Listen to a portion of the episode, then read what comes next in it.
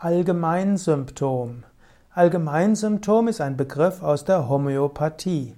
Die Homöopathie unterscheidet zwischen spezifischen Symptomen und Allgemeinsymptomen.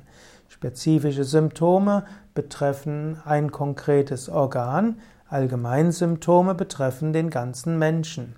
So gibt es zum Beispiel körperliche Allgemeinsymptome wie zum Beispiel Durst, Hunger und es gibt auch psychische Allgemeinsymptome wie Unruhe, Ängstlichkeit oder auch Müdigkeit.